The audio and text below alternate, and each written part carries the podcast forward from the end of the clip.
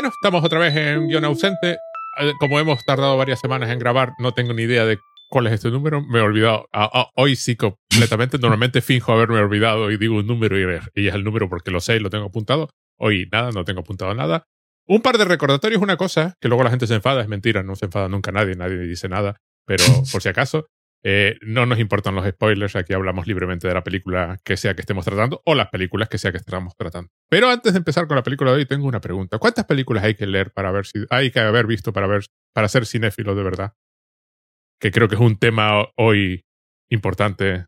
Hombre, yo en Letterboxd, por ejemplo, no le hago caso a nadie que tenga menos de 3.000 películas. Vistas, ¿no? Vistas. Vistas puntuadas. Eh, sí. Porque porque ap aparentemente hay un episodio de un podcast por ahí que el tema es ese, se preguntan cuántas películas hay que ver para ser cinéfilo. Pues hombre, yo creo que... Sí, sí, dime, dime. Una, tú, eres, yo, tú eres creo, crítico de cine, así que tú sabrás. Yo creo que, yo, yo creo que unas cuantas, vamos, más que, más que nada por... Bueno, no sé, creo que lo hemos hablado veces, muchas veces por, también por hablar con, con propiedad de, de las cosas y bueno, pues un ejemplo es la película esta de la que vamos a hablar hoy. Es que a veces da la impresión porque si dices un número, pero por ejemplo, el otro día lo, lo pensaba, porque, bueno, lo mío es la literatura, cuando hablo de, de, en vídeos y cosas así, es que si tú puedes haber leído toda la literatura inglesa, por ejemplo, ¿no? O 3.000 uh -huh. libros de literatura inglesa, tú sabes mucho de literatura inglesa, no necesariamente de literatura, porque la claro. literatura, la literatura sí, sí, universal claro. se te escapa en muchos aspectos. Con por el supuesto. cine puede pasar lo mismo, uno puede haber visto todas las películas de Hollywood. Con el cine pasa muchísimo. Y eso, eso está muy bien, por ejemplo, el, hay un documental de Mark Cousins, el de Story of Film, son 10 eh, episodios, estuvo, en Netflix un, tiempo, que hace una historia del cine prestando atención a muchas veces a otras cinematografías, pues como la, no tanto la hindú, pero por ejemplo la africana, o durante mucho tiempo la, la, la asiática, sobre todo la china, que pues por las razones que fuesen, pues no entraban ¿no? dentro del canon, pues, pues impuesto en cada, en cada momento. Entonces, por ejemplo, eso, como te digo, esa serie documental hace muy bien el prestar atención a todas esas cinematografías que, obviamente, pues no como la hindú, ¿no? De la que siempre hablamos, que es la primera potencia cinematográfica del mundo, es, la, es el país que más películas hace del mundo, pero a nosotros no nos llega ni una, ni una de ellas. Entonces, muchas veces, como suele ocurrir con los historiadores, cuando hacen una historia del cine o una historia de lo que sea, o una historia del arte, y pues plantean un, canon, pues obviamente hay muchas cosas que se escapan de ese canon. Y al final eso es lo, lo, lo bonito y lo, y lo interesante, de que por mucho que tú creas que has visto todas las películas que hay que ver, seguro que hay por ahí 5 o 6 mil que no has visto y que lo mismo están muy interesantes. Hay otro peligro, que es que uno puede haber visto mucho cine o haber leído muchas novelas, pero si no ha salido de ciertos límites, eh, entiende esas películas y esas novelas. Porque además tenemos la, la, idea esta de que el arte es además universal, de que tú puedes ir y mirar una película india y entenderla exactamente como entiendes una de Hollywood, que llevas toda la vida viéndolas. Da la impresión de que las de Hollywood no hemos aprendido a verlas, cuando es que realmente claro, claro llevamos tanto tiempo que nos hemos acostumbrado a ellas, ¿no? Claro, eso, eso, eso ocurre.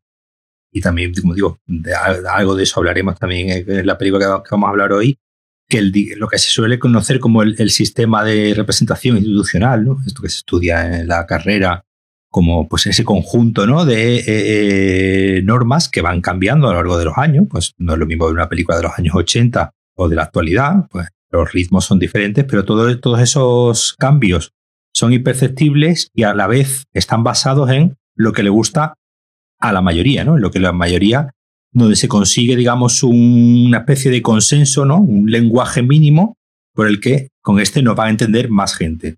Y después, pues obviamente, como suele, como suele ocurrir, hay, pues eso, hay satélites, se van, van saliendo otra, otra, otros tipos de narraciones, pues, eh, como la que veremos hoy, que eh, son diferentes y esa ya de, ya de, diferencia pues ya de este modo la categoriza en pues en esta película que vamos a hablar hoy First Cow.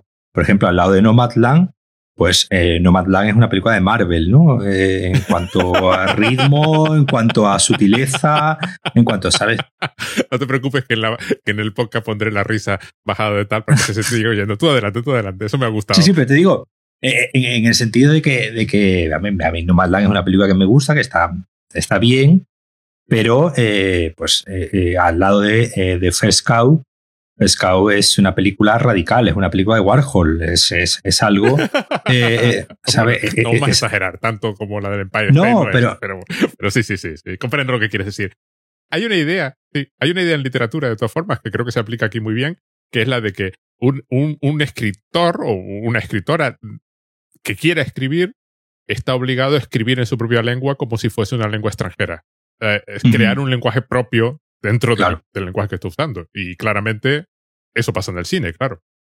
Sí, sí, además, pero eh, la gracia es que eso pasa en el cine, en el cine en general, es decir, no en el cine de autor y en el cine comercial no pasa. Por supuesto, en el cine comercial sí pasa. En el comercial hay autores, en el cine comercial hay voces reconocibles, podemos decir Michael Bay, podemos decir Zack Snyder. tú ves un plano de Michael Bay y, sabes inmediatamente, efectivamente. Y sabes que es de él. Y después la película te gustará más, menos, eh, será más graciosa, menos graciosa, o eh, más divertida o menos divertida. Pero esa capacidad icónica, yo creo que está pues al alcance muchas veces como de, de pocos. Y no es algo que se, y no es algo que se eh, inmiscuya solamente al cine de autor, ¿no? O al mal llamado cine de autor, porque ya llega un momento que, pues eso, que es cine de autor. Aquí podríamos estar hablando mucho tiempo. No vale la pena. Yo recuerdo, Mi, anécdota graciosa fue esa ponerle la de Mr. Fox de Wes Anderson a mi hija, sin saber lo que era. O sea, eso saber que era de muñequitos y que era un poco rara, pero bueno, mi hija cuando era pequeña. Y ver los primeros segundos de la película y pensar inmediatamente, eso es una película de Wes Anderson. Mm. Pero solo por la posición de los personajes. Claro, esta típica escena de Wes Anderson de que un personaje está de perfil y el otro está de frente y cosas así. Mm. Que, que, que si el plano estuviese, eh, las caras estuviesen cortadas sería de Berman. Mm. Pero cuando las figuras se ven es de Wes Anderson.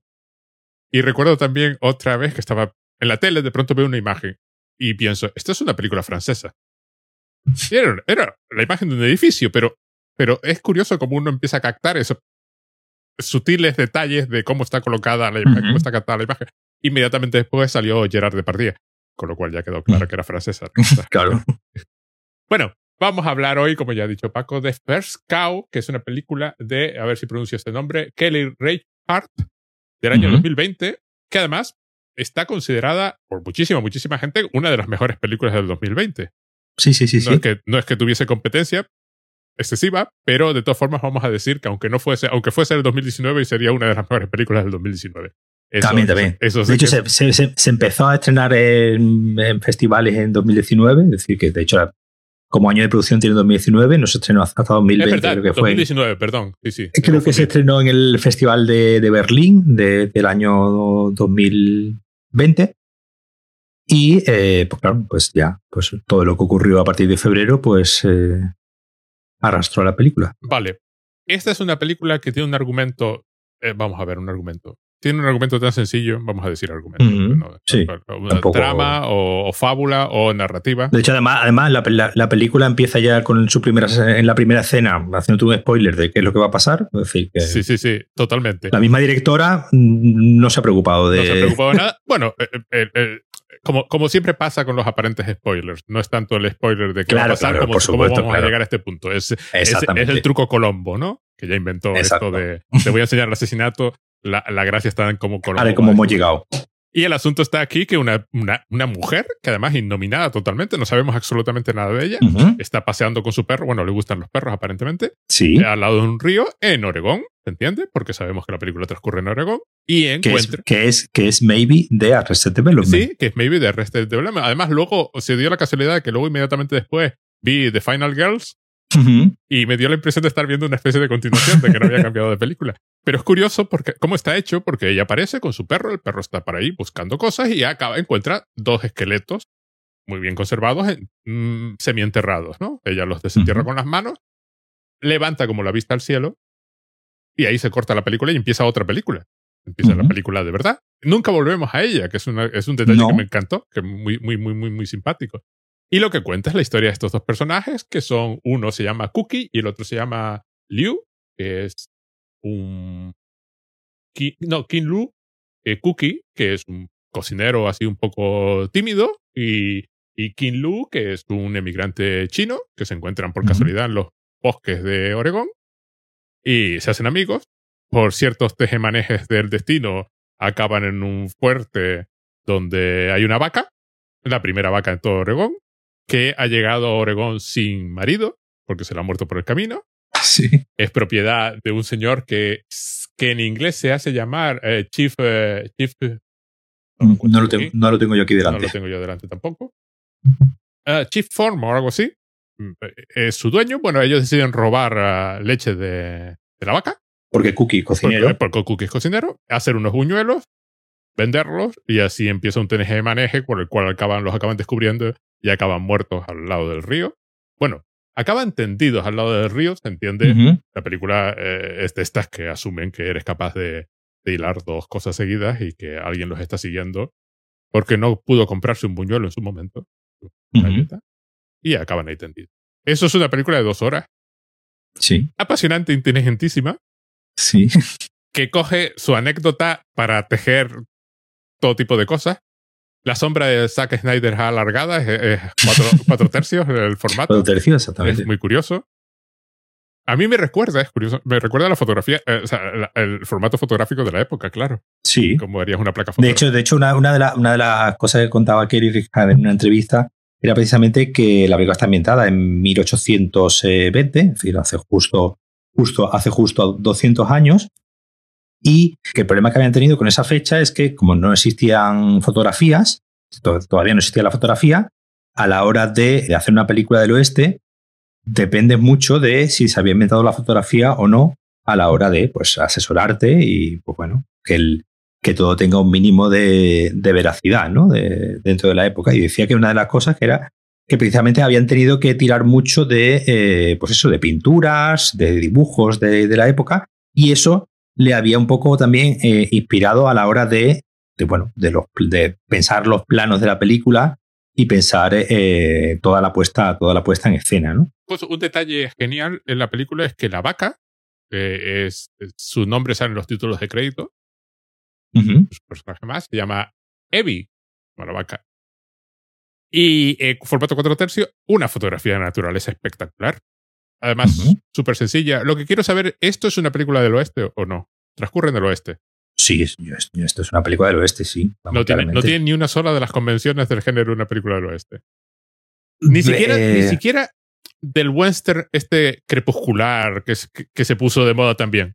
Para nada. No, porque al, co- porque al contrario, es una película incluso pre- pre- pre-western, ¿no? Sí, es una sí. película muy hacia el pasado, tipo prácticamente de los colonos, ¿no? Es decir, no 1820, es- sí. eh, es- sí. eh, Oregón no sería estado hasta 1844. De hecho, estuve, les estuve leyendo que en la, que en la película hablan de San Francisco Y está y, es mal. una sí. pequeña, y está mal y es una licencia, porque en esa época no existía San Francisco todavía, o, o al menos la Se ciudad no llamaba se- Hierbabuena en ese Exactamente, la ciudad no se llamaba así, pero de cara al, al guion, ¿no? de cara a que los espectadores pues entendiésemos que estaban hablando de una gran ciudad, claro, nadie iba a entender hierba buena. Es decir, que la película, aunque tire para atrás tanto tiempo en comparación con otras películas del oeste, yo creo que sí es una película del oeste, porque al final está el, tema principal de la mayoría ¿no? de las películas del oeste, que es el nuevo mundo, un tema que aquí también, también aquí se trata, el nuevo mundo y la creación de un mundo nuevo, ¿no? Es decir, ese llegar a un lugar aparentemente inexplorado y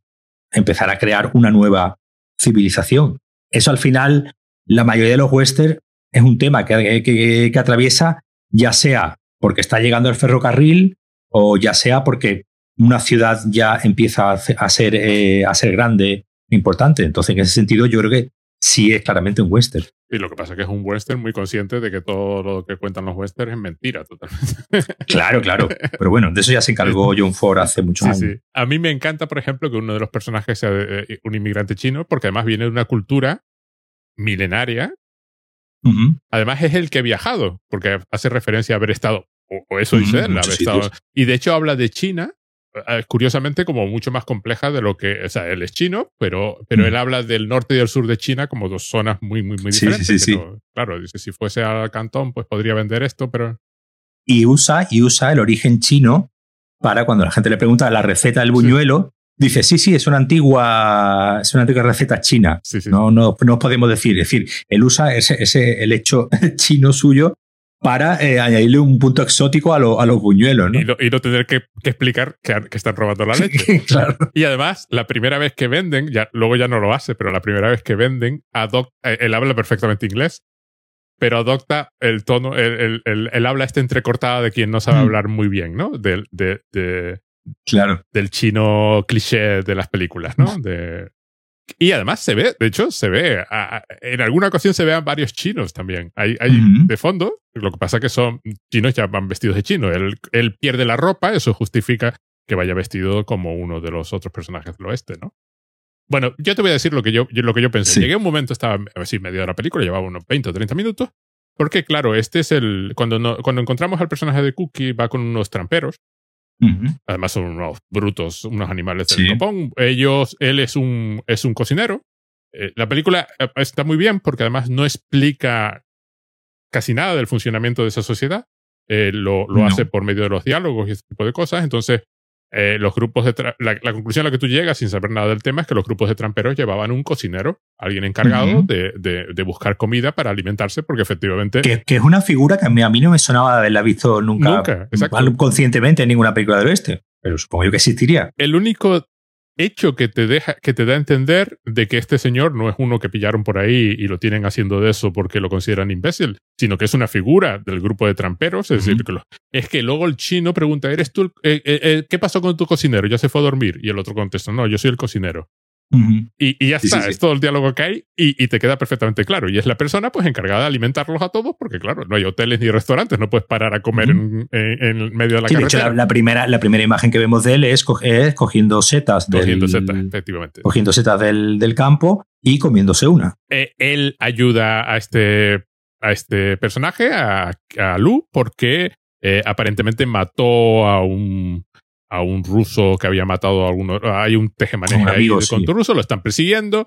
Eh, eh, él ha escapado, por eso se ha quitado la ropa para, para el rastro. Y bueno, ah, llega, este, lo ayuda porque eh, no se lleva bien con los tramperos, porque son una panda de brutos, pero este, hay una, hay una relación de amistad instantánea entre, entre dos outsiders clarísimo. además, él viene, Cookie viene de Maryland, que también es decir, muy, muy, muy, muy, muy lejos. Y Chip Factor aparentemente viene de Londres, que es el, el dueño de la vaca al final. Bueno, sí, sí, sí, lo dice. Por, por, diversos caminos llegan al mismo fuerte, supuestamente en el fuerte te pagan. Hay una escena genial cuando Cookie llega al fuerte que todo el mundo alaba sus botas. Sí, y, y, en la siguiente escena la, ensucia porque estaba llamando demasiado la atención. Y lo interesante de la película es que llega un punto que te das cuenta de que son Steve Jobs y Steve Wozniak. Son dos emprendedores de Internet. el personaje de King Lu es, es el emprendedor, está todo el rato buscando formas de ganar dinero y hablando de... hecho, de hecho hay, hay un momento en que cuando hacen el, el primer buñuelo con la, con la leche, la primera vez que, que, hace, que roban la leche y hacen el experimento, cuando pues lo pone ¿no? en, en el alféizar de la, de la ventana para que se enfríe, eh, Liu llega, se lo come y eh, lo primero que le, que le pregunta es cuánto crees que podemos sacar por esto, ¿no? exacto, sí, sí. Y la contestación del otro es con miel estarían más buenas. Eh, uno es el técnico que sabe cómo construir el ordenador y el otro es el que sabe vender el ordenador, ¿no? Básicamente. Con miel, con miel estarían más buenas. Es decir, ahí, ahí define, ahí me, parece que es el momento de la película donde le queda claro cada uno cuál es su, su, papel? dentro del, del, negocio, ¿no? Dentro del negocio y básicamente consiste en, ir por las noches a robar leche, porque básicamente la vaca está ahí porque al Chief Factor este, que es el, es, el millonario del pueblo, es el único que tiene casa, los demás viven en chozas asquerosas, él tiene una casa en condiciones, que es como un palacio por dentro, comparado, sobre todo comparado con el resto de... Eh, porque quiere leche en su té.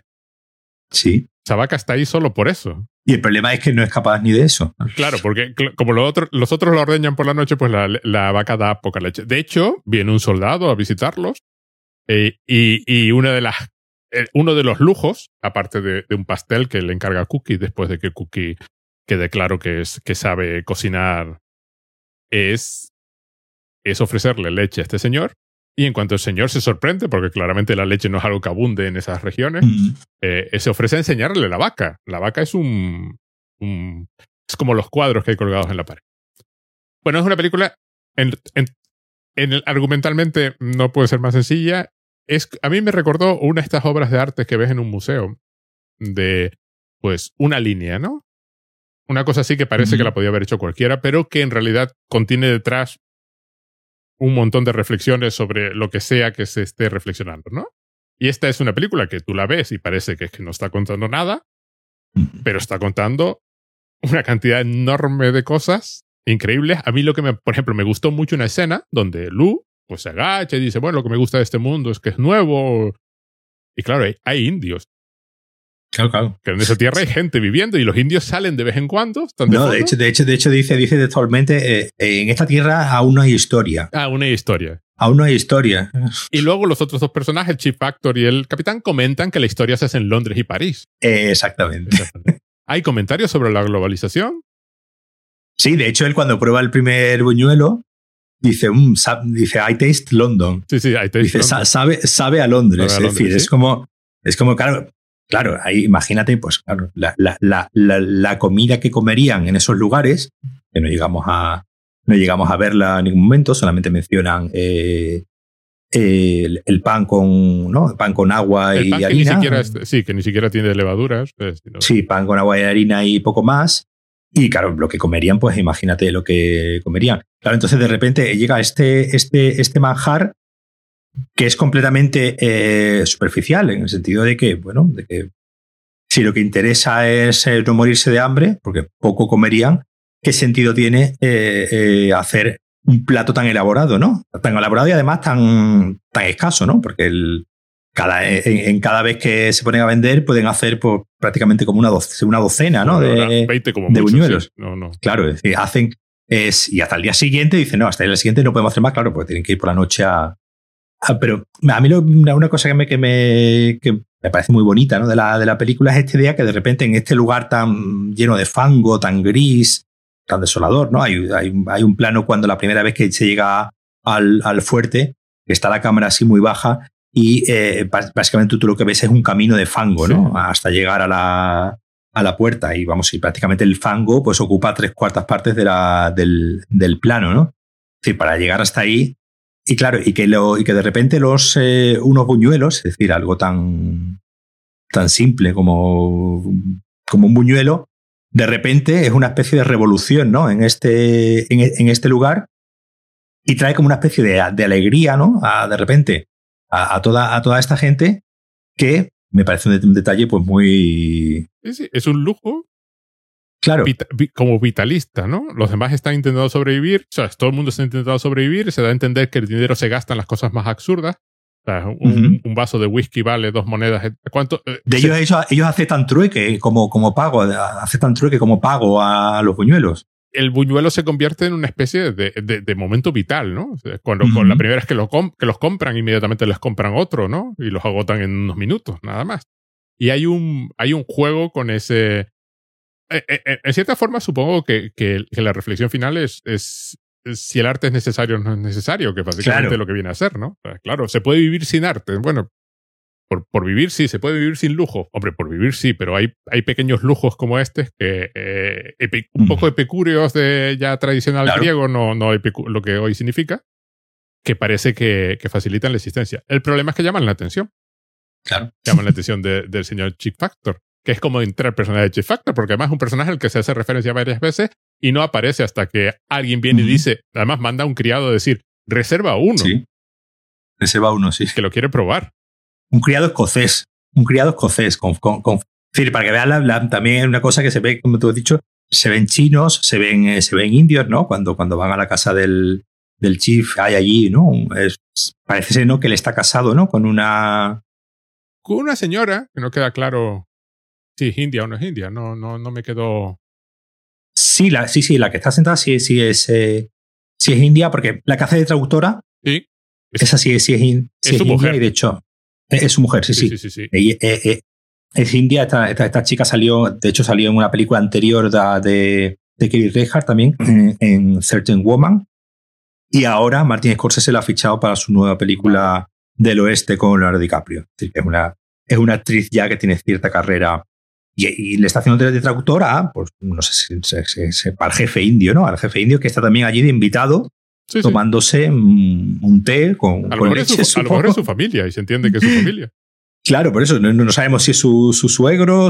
Porque además uno de los criados es indio. Sí, también, claro. Entonces, está, muy bien toda la, digamos, la amplitud ¿no? racial que muestra la, película, que obviamente pues, sería lo, lo, lo, lo típico de, aquella, de aquella zona y, y pues el, el, ayudante pues es un señor escocés que va con su falda, falda escocesa. Vamos, de hecho es un actor también realmente conocido, era uno de los que salía en Trainspotting.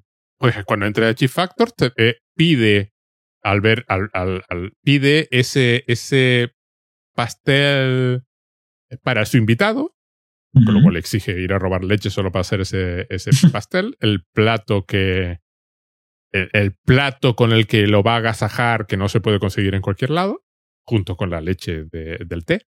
Y es como llegamos a una de las escenas más impresionantes de la película, desde que, desde que ellos empiezan a prepararlo, que ya tiene una conversación, ya hay una conversación continua sobre cuánto dinero tenemos que ganar para cumplir nuestros sueños, que es básicamente irse a San Francisco y montar algo, en plan un hotel o un restaurante. San Francisco como... ¿Y, por qué? y porque están viendo, y porque están viendo que cada día que pase es un día en el que lo puedes pillar pero hay también el San Francisco como la gran ciudad como, como paraíso, ¿no? Y entonces es cuando llegan a la casa, al interior de la casa de Chick Factor, se ve que allí se vive muy bien, hay cuadros en las paredes, hay muebles, está toda esta gente allí y hay una conversación despiadada, que es cuando descubrimos que Chief Factor se da a entender, su fortuna viene de la venta de, de piel de, de castor. De castor. Eh, que para eso están los tramperos. Y que además para empezar, están hablando de que este capitán pues tuvo que castigar a uno de sus hombres y empiezan a hacer una, una, conversación, el Chief Factor empieza a comentar que si compensaría matarlo o no matarlo. Digo, hombre, ¿cómo voy a...? Sí, porque, porque estimaba que 20 latigazos habían sido pocos. Habían sido pocos, como castigo. Y el otro dice, bueno, hay cálculos que no se pueden hacer. Y el otro dice, bueno, cálculos que no se pueden hacer, pues son... Y, Sí, porque el otro va a entender que, que, si, que, que si le doy 25 o 30, eh, lo desgracio demasiado y ya no puede trabajar. Ya no puede trabajar. Ese es, el cálculo castigar, que castigar, castigarlo lo justo para que siga haciendo funcionar. Y el otro plantea que, bueno, si lo matas, pero los demás se acojonan y trabajan mal, a lo mejor compensa, ¿no? Eso es un, es un diálogo que empieza siendo devastado. O sea, ya, ya te, ya te coloca el personaje y te coloca cuáles la, las coordenadas de la película. Luego hay todo un comentario sobre eh, lo poco que se vende la piel de castor en Europa que es verdad, es histórico. O sea, la, mm, los cuadros de Vermeer tienen algún personaje con un sombrero de castor y era lo que movía todo. O sea, eh, lo que sucedía en Europa movía lo que esta gente en Oregón estaba haciendo, ¿no? Aquí estamos ya hacia el final del, del, de la piel de castor como... Es decir, nosotros pensamos que la globalización la inventamos ayer pero la globalización se inventó en el momento en que, en que, en que las potencias europeas fueron a, sobre todo España, fueron a, Sudamérica, empezaron a extraer minerales, eh, plata en particular, y la empezaron a llevar a China para cambiarlas por cosas, y luego se dieron cuenta de que la piel no sé qué se podía vender en Europa, y que lo que decidían en la moda europea afectaba lo que se podía o no se podía hacer en Oregón. O sea, si comías o no comías, dependía de eso. Y, que, y de ahí viene el comentario de que la historia se hace en, en Londres y en París. Claro, ves a dos señores ves a dos señores hechos y derechos hablando de la moda parisina y de la moda en Londres, ¿no? Pero porque es un asunto económico importante. Claro. Y en ese momento el jefe indio hace un comentario que también me pareció maravilloso, que es que no entendía por qué capturaban a los castores y no se comían sus colas, que es lo mejor del castor. claro, el castor unos lo ven, los europeos lo ven como, como, como un recurso natural ilimitado, que está ahí, podemos ir cazando castores y vender sus pieles, y el indio lo ve como un, como un artículo de subsistencia, pues, pues, ya que caza un castor. de, hecho, de, hecho, de hecho, el chief lo dice, dice, no, no, el castor es infinito o algo así, el castor es para siempre, esto no se va a agotar. No se va a agotar y además la moda no va a cambiar. Esto, esto es un negocio para siempre, ¿no? Que es lo que diría cualquier inversor en, con su inversión. Pero el otro lo está planteando como una cuestión de supervivencia, pues ya que, ya que cazas un castor, te lo comes, ¿no? Te comes su cola, que está riquísima. Y el otro es un recurso que, que, mandamos, que es donde la película empieza a plantear una cuestión de por qué el castor es recurso y la vaca no. Claro. Por, qué la vaca es privada y el castor es una cosa que está ahí. Que sí, porque de hecho, de hecho vemos a, Liu también un poco al principio eh, que va poniendo eh, trampas, ¿no? Sí, sí, sí. Exacto. Para ir cogiendo y, vemos, y, eso está, esa parte está, está, muy bien, porque es un poco como que nos enseña, en medio de una conversación que van teniendo ellos dos, nos enseña cómo, cómo hacía la trampa, ¿no? cómo, La, cómo la montaba. Y es un momento muy, como muy antropológico, ¿no?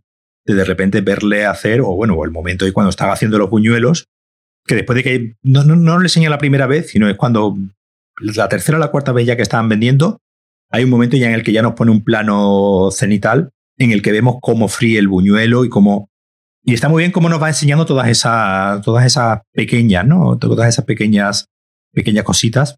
O cuando está preparando la, la tarta, ¿no? Que, que, está echando las blueberries, ¿no? Sí, que, sí. que, que, es lo único, ¿no? Que le, claro, ahí, ahí, ahí, es un momento gracioso también, porque, claro, le dice, ¿qué es lo que necesitas? Y no le dice, necesito leche.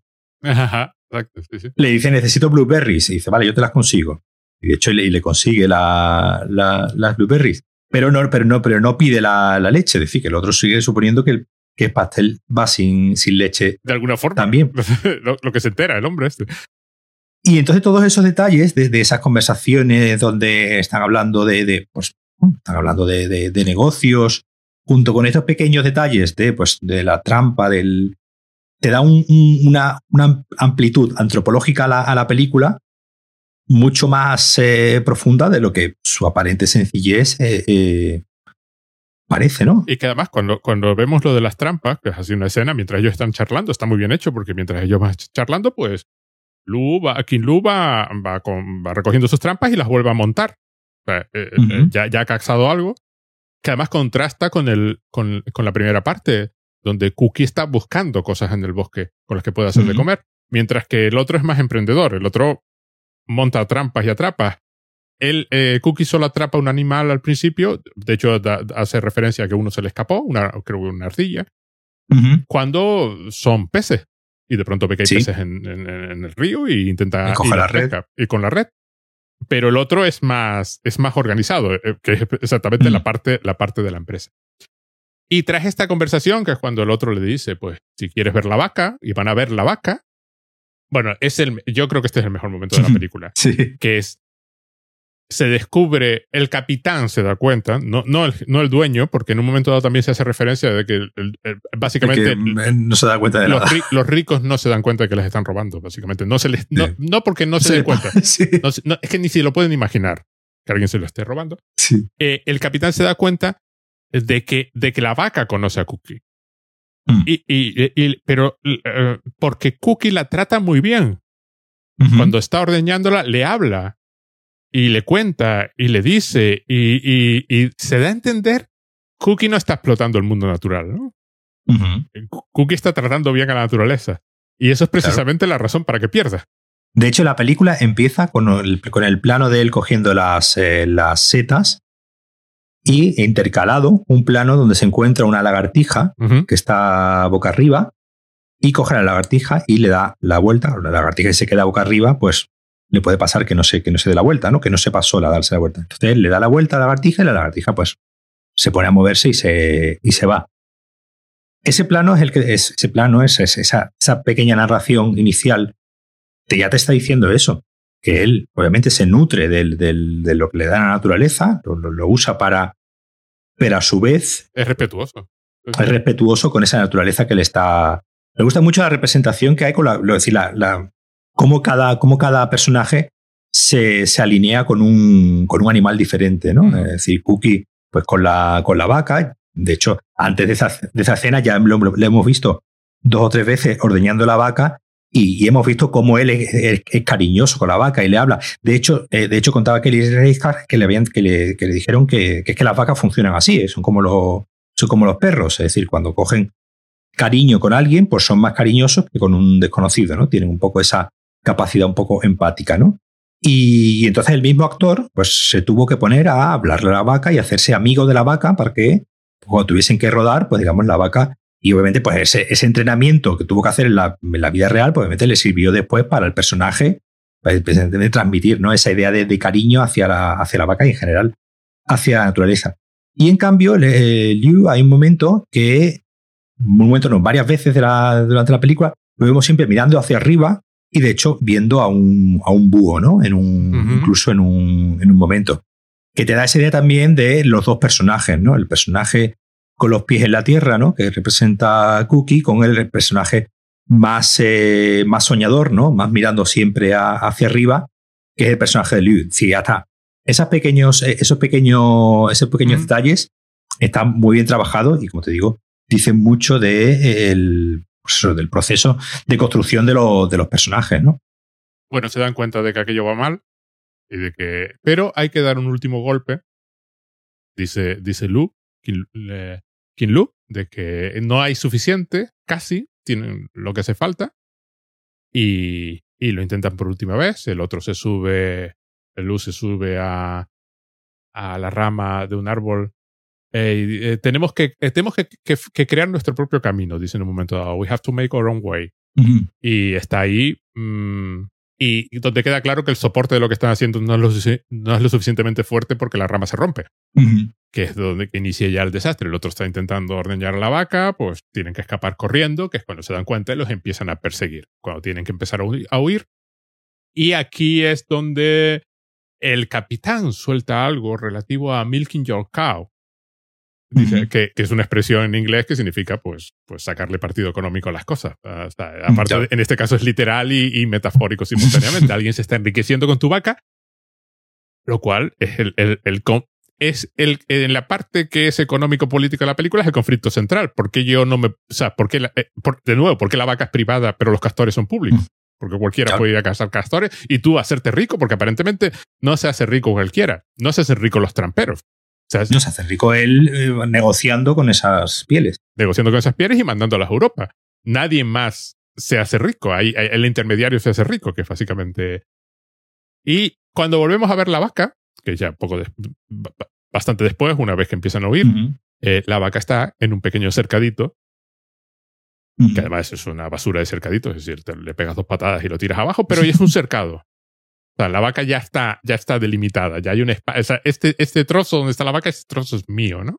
Lo cual remite a esta imagen marxista, la de la apropiación originaria, ¿no? La de que en algún momento hay que, hay que cercar los campos, ¿no? Claro, no, no empieza el capitalismo hasta que no decimos este trozo me toca a mí. Es tuyo y este es mío. Este es mío. Claro, de, la, película hay muchas alusiones a ese, a ese tema, como decíamos antes, con lo de la, con lo de la historia, ¿no? Con lo de la historia se, se mueve más rápido en, eh, en París. Por eso te decía yo antes que sí, que sí es un, western, sí es una película del oeste, porque, como te digo, esa idea, esa idea de, una nueva sociedad que se está eh, construyendo está, está presente en todos los westerns y está presente aquí, como, como hemos dicho antes, de forma un poco más primigenia, pero, pero está en todo momento. Bueno, se separan. Hay, hay, otra escena que me encanta, que es cuando Lu tiene que, tiene que ir río abajo y mm. negocia con un indio para que lo lleve y le tiene que dar todos sus botones. Empieza a romperse los botones de la ropa, a arrancárselos para poder entregárselos. Y además, la canoa, al principio de la película vemos un barco que atraviesa la pantalla de izquierda a derecha. Y luego vemos a la canoa hacer el, recorrido inverso. Va de, no sabemos si en el mismo sentido o en otro sentido del río, da igual. Vemos atravesar la pantalla de derecha a izquierda, que me pareció un detalle muy chulo. Bueno, distintos tejemanejes. Cookie sufre ahí un, golpe. Eh, eh, lo atiende también un indio, que siempre los indios están siempre de fondo, como, como gente que está por ahí, pero claro, ya los hemos cortado, esos ya no son parte de la historia. Hemos decidido que esto empieza todo ahora. Y al final, pues los están persiguiendo. Y uno de los chicos, que, que, que en un momento dado estaba intentando comprar un buñuelo, era uno de los que intentaba comprar un buñuelo, y otro se le adelantó y compró el último. Ese es el último que los está persiguiendo. Una cosa, una cosa aquí, pues, al final de la película, ¿no? No, no, vemos, no vemos nada, ¿no? No vemos, digamos, el supuesto acto de violencia, ¿no? Que debe haber en, en su muerte. Siempre lo vemos a los dos eh, acostados. Al menos eh. porque Cookie se da a entender que tiene algún problema en esos momentos porque es el que tiene que sentarse a descansar. Puede que tenga una contusión y, vaya a morir de, del, golpe, ¿no? Es, al menos Lu hay que eh, el que está sano en ese momento. Pues se, se, acuestan los dos mirando hacia arriba y ya pues no vemos nada más. Una cosa eh, aquí, como te digo, eso no, no vemos el acto de, violencia, igual que no vemos ningún acto de violencia en la, en la, en la película, pero siempre hay violencia, digamos, como fuera de campo, ¿no? Siempre hay esa idea de que, de que este lugar es un lugar, lo vemos al principio, ¿no? Cuando con los tramperos, ¿no? Que va a él que hay uno que por alguna razón, bueno, probablemente porque tiene hambre, ¿no? Pues le tiene un poco de, manía y, ¿no? y le empieza y le empieza un poco así a pinchar, ¿no? Para, para ver si, si reacciona. Y al final, pues se lo tienen, él sale, Cookie sale corriendo, ¿no? Porque los otros dos empiezan a pelearse y claro, y, la cámara se va con Cookie y sabemos que se han quedado ahí tres tipos peleándose, pero no los vemos, ¿no? Que cuando descubre el río con los, el río con los peces. Después hay otro momento en la, en la taberna, ¿no? En la, cuando está en, la, en la taberna que aparece un señor con un, con un bebé. Esa escena es, y esa es estupenda. Y otro de los personajes que, que, pasa por allí, ¿no? Están jugando al póker. no digas que aparece un señor con un bebé. Aparece un gigante. un gigante. Un tío al que, al que, al que si, lo, si te, te cruzas por él por la noche, sales huyendo en sentido contrario, aparece con un bebé y otro. Lo pone en la barra. lo coloca en la barra, pero el hombre no está haciendo absolutamente nada. Puede a ver, tranquilamente, ponerle. Y hay un, hay un señor vestido de snob ahí y tal, con, su, con su sombrerito bien y su no sé cuánto y sus gafitas y no sé qué, que empieza a insultarlo sin aparentemente venir a cuento. Claro, entiendes que hay una historia anterior. Claro, claro. Y, y entonces en un momento dado el gigantón este se cansa, le dice a Cookie, cuida del bebé, y, y, le empieza a dar de hostias al otro. Que vamos a ver. Y, se van, y se van hacia afuera, se, se, llevan la pelea hacia afuera. Y lo que vemos es, eh, de hecho, de fondo, de, de, muy de fondo, se ve ¿no? que se están peleando y es el, uno de ya de los primeros momentos donde Cookie y Luis se, se, sientan a, se vuelven a, encontrar ¿no? por segunda vez. Y pues, eh, digamos, pues hay un poco ya empiezan a hablar ¿no? de, de hacer algún, algo, algo juntos, o al menos irse juntos para, bueno, acompañado en, esta, en estos sitios, pues siempre se, está, se estará mejor, supongo. Y como te digo, y, es, eh, y es interesante, pues toda, toda esa violencia que, que, que, está, bueno, lo que mencionábamos antes de los, de los latigazos, ¿no? De, Del otro mencionando que 20, latigazos le habían parecido poco. Es decir, vemos que es un, que es un lugar violento, ¿no? Hemos visto muchas películas como el, el oeste, es un lugar violento, pero siempre está como algo que la película nos quiere, nos quiere mostrar, ¿no? La película, digamos, es consciente de que es una película bonita y no quiere.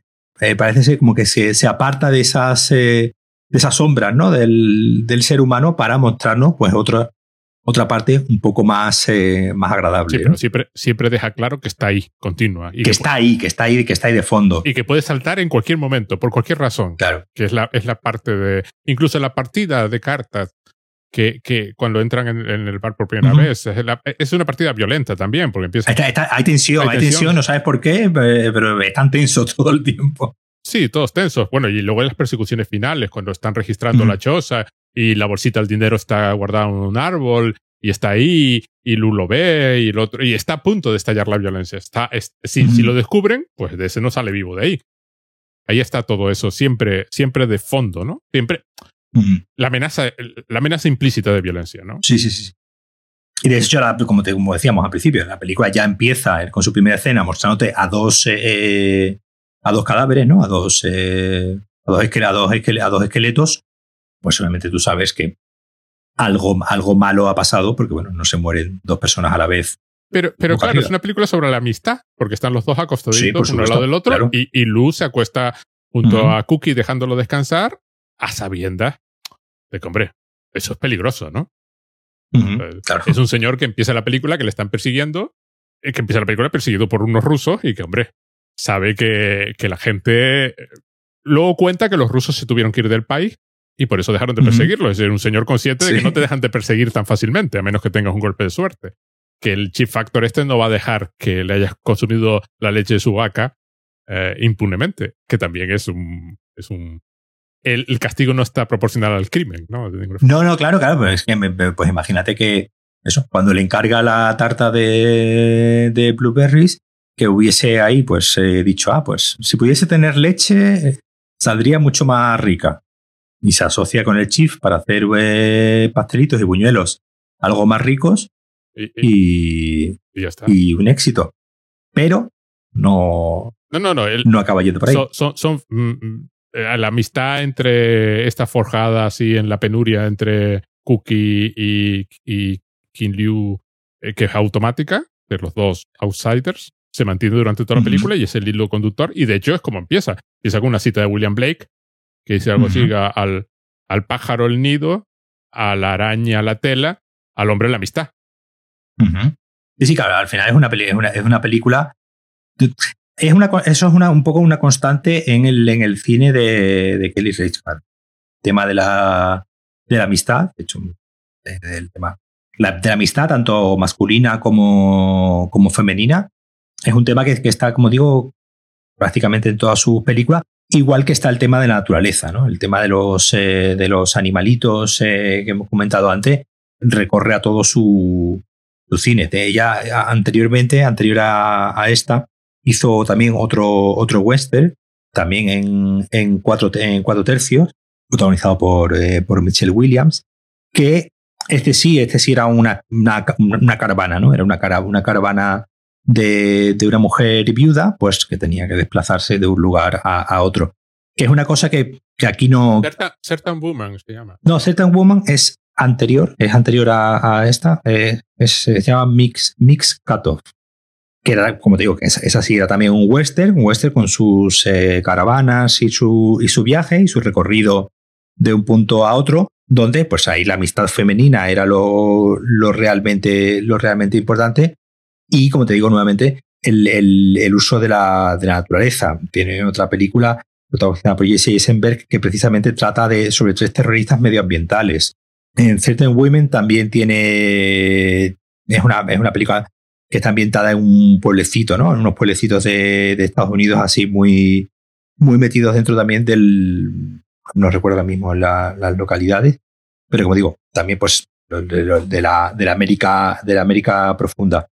Entonces, como digo, es una, es una, es una mujer donde toda esta idea de la naturaleza y de cómo nosotros como seres humanos convivimos con, con ella atraviesa, atraviesa, atraviesa toda, toda, toda su obra. Sí, porque además es una... A ver, hay dos cosas más que tengo aquí apuntadas. Una es que parece haber una sociedad femenina paralela que está también de fondo. Uh -huh. Sobre todo se ve cuando la escena está cuando ellos salen a ver la vaca de la casa de Chip Factory y la mujer se queda uh -huh. con, con, otra sí. señora india que está por ahí. Se sientan las dos en el sofá a charlar tranquilamente. Uh -huh. y con, con, más alegría de la que parecen haber demostrado ellos, ¿no? Sí. Y con más, y con más disfrute. Y luego está toda la parte impresionante de, de, de, pura querencia por la naturaleza. El mismo río, ¿no? Que, que es vía de escape, vía de transporte, de flujo de vida. Es, todas estas escenas cuando ellos están perdidos en medio de los bosques, ¿no? Antes de llegar al fuerte. Uh -huh. Es, hay un, hay un mimo. Bueno, toda la escena donde está recogiendo las setas es de un, de un cuidado. Sí, sí, eh, como digo, eh, bueno, es esta mujer, eh, que estamos aquí hablando, hablando de ella, pero esta es su, creo que su sexta, séptima película. Bueno, tiene una película de sexta o séptima película, ¿no? Dependiendo, dependiendo de lo que contemos. Y es la primera, creo que se estrena en, en, en España. Sí, porque eso no hemos dicho, que... se estrena ahora. ¿Tú la viste en festivales? ¿La hemos visto? Yo la vi el año pasado en, en, en Filming, cuando se estrenó durante el, el Festival de, de, Gijón, que de hecho ganó, ¿no? El, ganó el Festival de Gijón y como hicieron el año pasado algunos de los, de los grandes festivales como Gijón y Sevilla, pues eh, algunas películas las ponían, ¿no? Durante 48 horas en, Filming y podías verlas. Y yo, bueno, pues aproveché cuando la, cuando la pusieron y la vi, y la vi ahí. Pero ahora eh, la, la, suerte es que llega a los cines, ¿no? Entonces, quien quiera ir a verla al cine, pues es una película que eh, se va a disfrutar mucho. Y un poco como lo que te decía al, principio, mmm, involuntariamente, pues obviamente es una película que puede recordar a, a Nomadland, en el sentido de, pues bueno, que es una película donde los eh, paisajes eh, tienen mucha importancia pero de una forma radicalmente opuesta. Aquí hay una gran belleza en los, eh, en los planos, ¿no? en las composiciones, pero no hay, digamos, como una ampulosidad ¿no? en, los, en los planos. Parece, parece como si fuese muchas veces metraje encontrado. ¿no? Sí, parece uh -huh. que, que, no ha tenido que hacer nada, que ha puesto la cámara ahí y, y, ya la naturaleza habla por sí sola. ¿no? No, no, no hay que añadirle ningún atardecer. De hecho, es una película que no tiene atardeceres ni anocheceres apenas, es decir, no, no hay hora mágica por ningún lado, que es, que es un poco eh, una... El truco. El truco, ¿no? Para que eh, eh parezca más eh, bonito de lo que realmente, de lo que realmente es. Eh, también te diría, por ejemplo, yo, pues Terence. Uh -huh. Esto es lo opuesto a el Terence Malick de el, árbol de la vida y uh -huh. continuación, o incluso o incluso anteriores, ¿no? Las de... A mí me recordó el, el tipo de, de, fotografía de naturaleza a la de ¿Cómo se llamaba? Primavera, verano, otoño, invierno, primavera. Un, Kinky Duke. sí, ese tipo de películas, ¿no? Sí. Sí, ese, ese tipo Ese tipo de estética. Es, es un tipo de estética como, digamos, más asiática, ¿no? De, de hecho, eh, eh, Scorsese la, en la última peli esta que hizo, la de, la de Silencio, que eran dos monjes, eh, dos monjes portugueses en Japón, un poco de... Él, contaba que se había inspirado precisamente en esa forma que tienen que tiene el, que tiene el cine asiático de mostrar la naturaleza, ¿no? De una, de una manera menos espectacularizante a, pues eso, pues a un, como he dicho antes, a un Terence Malick que pues eh, te aprovecha el momento justo del día. Aquí no, aquí todo parece que es natural, ¿no? sí. En cierto, valga, la, valga un poco sí, la, totalmente, sí, sí. todo, todo, todo parece muy, muy natural y muy, muy espontáneo sin dejar de ser pues estéticamente muy bello porque la película tiene una, una fotografía y una composición y, uno- y unos planos que son una, de una belleza Sí, sí, son espectaculares. impresionante. Y por eso, entonces, si podéis ir a verla al cine, pues oye, eso que os Tienes la lleváis. forma de verla. Está en mi, está en mi Sí. cine, por ejemplo, aquí. pues, un- Sí, aquí, aquí en Málaga también la han Pues puesto. es una película que vale mucho la pena. Y verla en sala, porque además es una película de dos horas mm, lenta, es mejor colocarte en situación de verla en sala y dejar que la película venga a ti. Con respecto a los paisajes, hay una cosa eh, que me gustó mucho, que es que, claro, los paisajes están ahí, pero, por ejemplo, no están usados para reflejar el estado interior de los personajes, ¿no? O como Terry Malik, ¿no? La idea de Dios o la trascendencia o, o el poder. No, no. La naturaleza está ahí. Ya y está. los seres humanos pasan por ahí. Y, y- y- y se cruzan. Y a veces parecen la, la- el Cookie en un momento dado cuando, cuando huye cuando cree que hay alguien y, y- y sale corriendo pues la atraviesa con violencia no es el, el único punto así. Y, y- y como que sobran no y que la naturaleza está ahí y el río está ahí y todo está ahí. Que es lo que me lleva a pensar por qué está la primera escena de la película la primera parte donde ella eh, eh, la señora esta encuentra los cuerpos bueno los, los esqueletos Pues eh, yo, yo, ya te, yo te lo he dicho ya antes, es decir, yo creo que esa idea de, de la historia continuamente escribiéndose y las pequeñas y las grandes historias, al final, la historia general, pues es la conjunción ¿no? de las pequeñas y, la, y las grandes historias. Yo creo que para, para un poco remarcar esa, esa idea de vamos a ver una historia, ¿no? Una historia, como se diría en, en inglés, con H, ¿no? Eh, porque eh, precisamente es una película, como, que, como he dicho ya, está hablando de un, de un momento determinado, de un cambio de, prácticamente un cambio de paradigma, ¿no? Es decir, eh, estos dos, estos dos hombres están bien- con esa primera vaca que llega, es, es, un, es un cambio de paradigma en la zona. Esa zona ya no será igual Ujú. Tras la llegada ¿no? de esa primera vaca. Entonces yo creo que un poco remarcar esa idea de encontrar un fósil, de encontrar de, ar- de arqueología, ¿no? Ya he dicho antes antropología, pero pues, pues obviamente la referencia a la, a la- a la arqueología eh, está clara, ¿no? Porque pues, ella desentierra con sus, además con sus manos, ¿no? Ni siquiera va por una palita, lo hace, lo hace ella, ella con las herramientas que tiene en ese momento, un poco como Cookie hace su buñuelo, con lo que le, con lo que le pilla, y si pudiese tener eh, miel, mejor, y si pudiese echar, que es un detalle que también me gusta mucho, ¿no? Cómo va añadiendo ingredientes, ¿no? Cómo va, Ajá. cómo va buscando primero la miel, después empieza a echarle, eh, no recuerdo, otro Sí, sí, sí, sí. producto, Empieza, decir, empieza- le, va, le, va, le va canela, creo que en un momento, Sí, está, está claro lo que a él le preocupa. Que no es tanto vender el buñuelo como hacer el mejor buñuelo, ¿no? que exactamente, que estén buenos. Entonces, esa, esa idea, pues como digo, esta, esta chica que desentierra con sus manos esos dos, esos, estos dos esqueletos, estos dos, estos dos hombres, forman parte de la historia, ¿no? Porque, eh, eh, como digo, su historia al final es la historia de, de, de América, es la historia de, de, de- de Estados Unidos.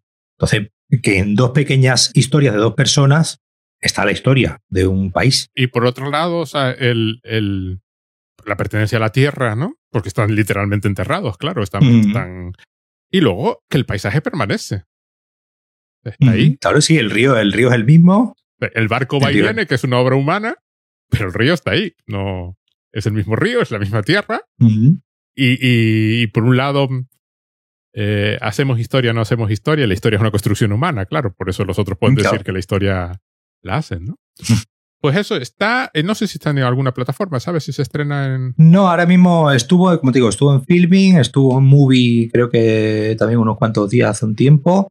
Eh, se estrenó la semana pasada, yo creo que tampoco tardará mucho, dos o tres semanas en que la pongan en filming, que digamos. Sí, el sitio ideal. Pues ¿no? su, sitio, natural. Su sitio natural. No, en Netflix no creo que vaya, que No, vaya a no es- aparecer. no es una. Pero bueno, que si podéis ir a verlo al cine, pues estupendo. Muy bien, pues nada, aquí lo dejamos. Y Perscao, estupenda película. La mejor película de 2019. Venga. Sí, la mejor película de, como dije yo, no, la mejor película de 2019, que yo la vi en 2020 y que se ha estrenado en 2021. Es decir, que, Que, es una película que lleva pues dos años y, y- y medio dando vueltas. Muy bien, pues gracias, Paco.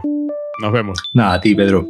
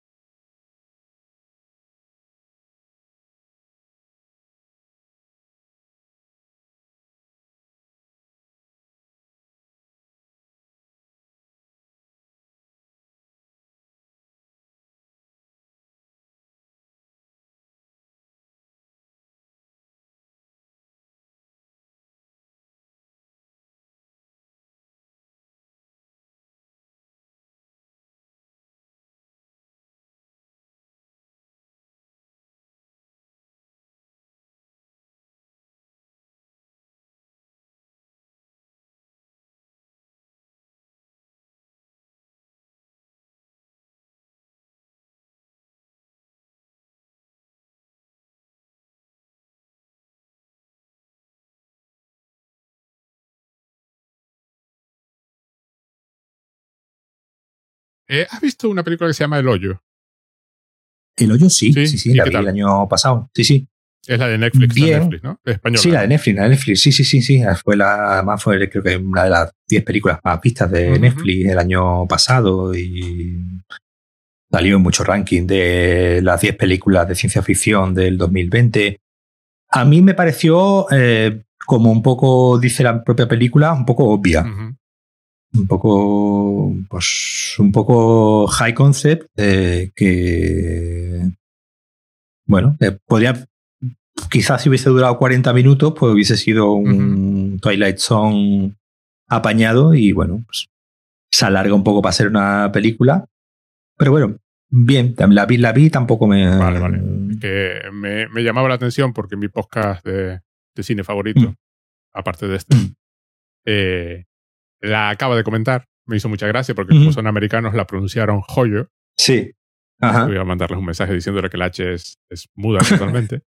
y quedaron muy impresionados por ella, ¿no? Es una decir, a mí lo que, lo que más me recuerda es, claro, pues es que Cube es del año 99, ¿no? 2000. ¿Tú has visto Cube? ¿Sabes cuál es? la del, cubo, ¿no? Pues es, e, e, es, por el estilo, ¿no? Es decir, es eh, un concepto, pues en este caso, pues una un hoyo y una mm, plataforma que va, de hecho, de hecho en inglés es de platform. en, inglés, en inglés no es el hoyo. La plataforma que va bajando y pues los que están arriba reciben la comida recién cocinada y conforme va bajando pues va, va quedando cada vez más sobras, ¿no? Las sobras para los de abajo. Entonces, claro, por un lado la película hace la gracia un poco de eh, ser consciente de lo obvio de todo el planteamiento, digamos, de la lectura, de la segunda lectura. La metáfora está clara, ¿no? Claro, la, la metáfora, al estar tan clara, no es metáfora. Pero pues, pues, es casi literal. Una, metáfora obvia, pues no es una metáfora, claro. Y hay un personaje que eh, bromea varias veces con la palabra obvio, ¿no? Y entonces ahí un poco eh, hacen ellos el, el, apaño, ¿no? De que, de que no parezca de que esto tan obvio y que somos conscientes de la obviedad, ¿no? De, Después una película que de producción, pues una película de producción pequeña, en el sentido de que, bueno, pues están en el hoyo, la plataforma para arriba y para abajo, y, tal. De producción es una película que está bastante bien cuidada. se nota que Netflix, no sé si Netflix la compró una vez hecha o, es producción, o es producción propia de, Netflix, pero bueno, se nota que hay un cierto cuidado por la. Pues, bueno, de todas formas, tengo entendido que aunque si no la cuidas demasiado, tampoco te la compran. Con lo cual, un mínimo habrá que. Claro, sí, sí, sí, que, se ve que hay, que hay, que hay un, un, esfuerzo. Pero como te digo, llega un momento que, pues eso, la película va, va avanzando y te van descubriendo cada vez nuevas reglas y cada regla más absurda que, que la anterior.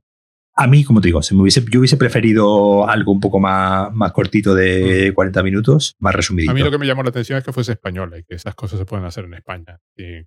sí, sí que, el, sí que el caso que, que, que, por ejemplo, ahora, gracias a, sí, tanto que eh, critica, podemos criticar a Netflix, pero gracias a, a Netflix eh, muchos productos españoles se están empezando a ver en el extranjero con una normalidad. Eh, sí, porque este, este, bueno, este cuento es de Horror Vanguard, es un podcast de terror, de películas de terror, muy, muy, muy, muy, muy de izquierda y con, mucha lectura de, bueno, te imaginas, la lectura que hicieron de Shin Godzilla, te mueres de la risa.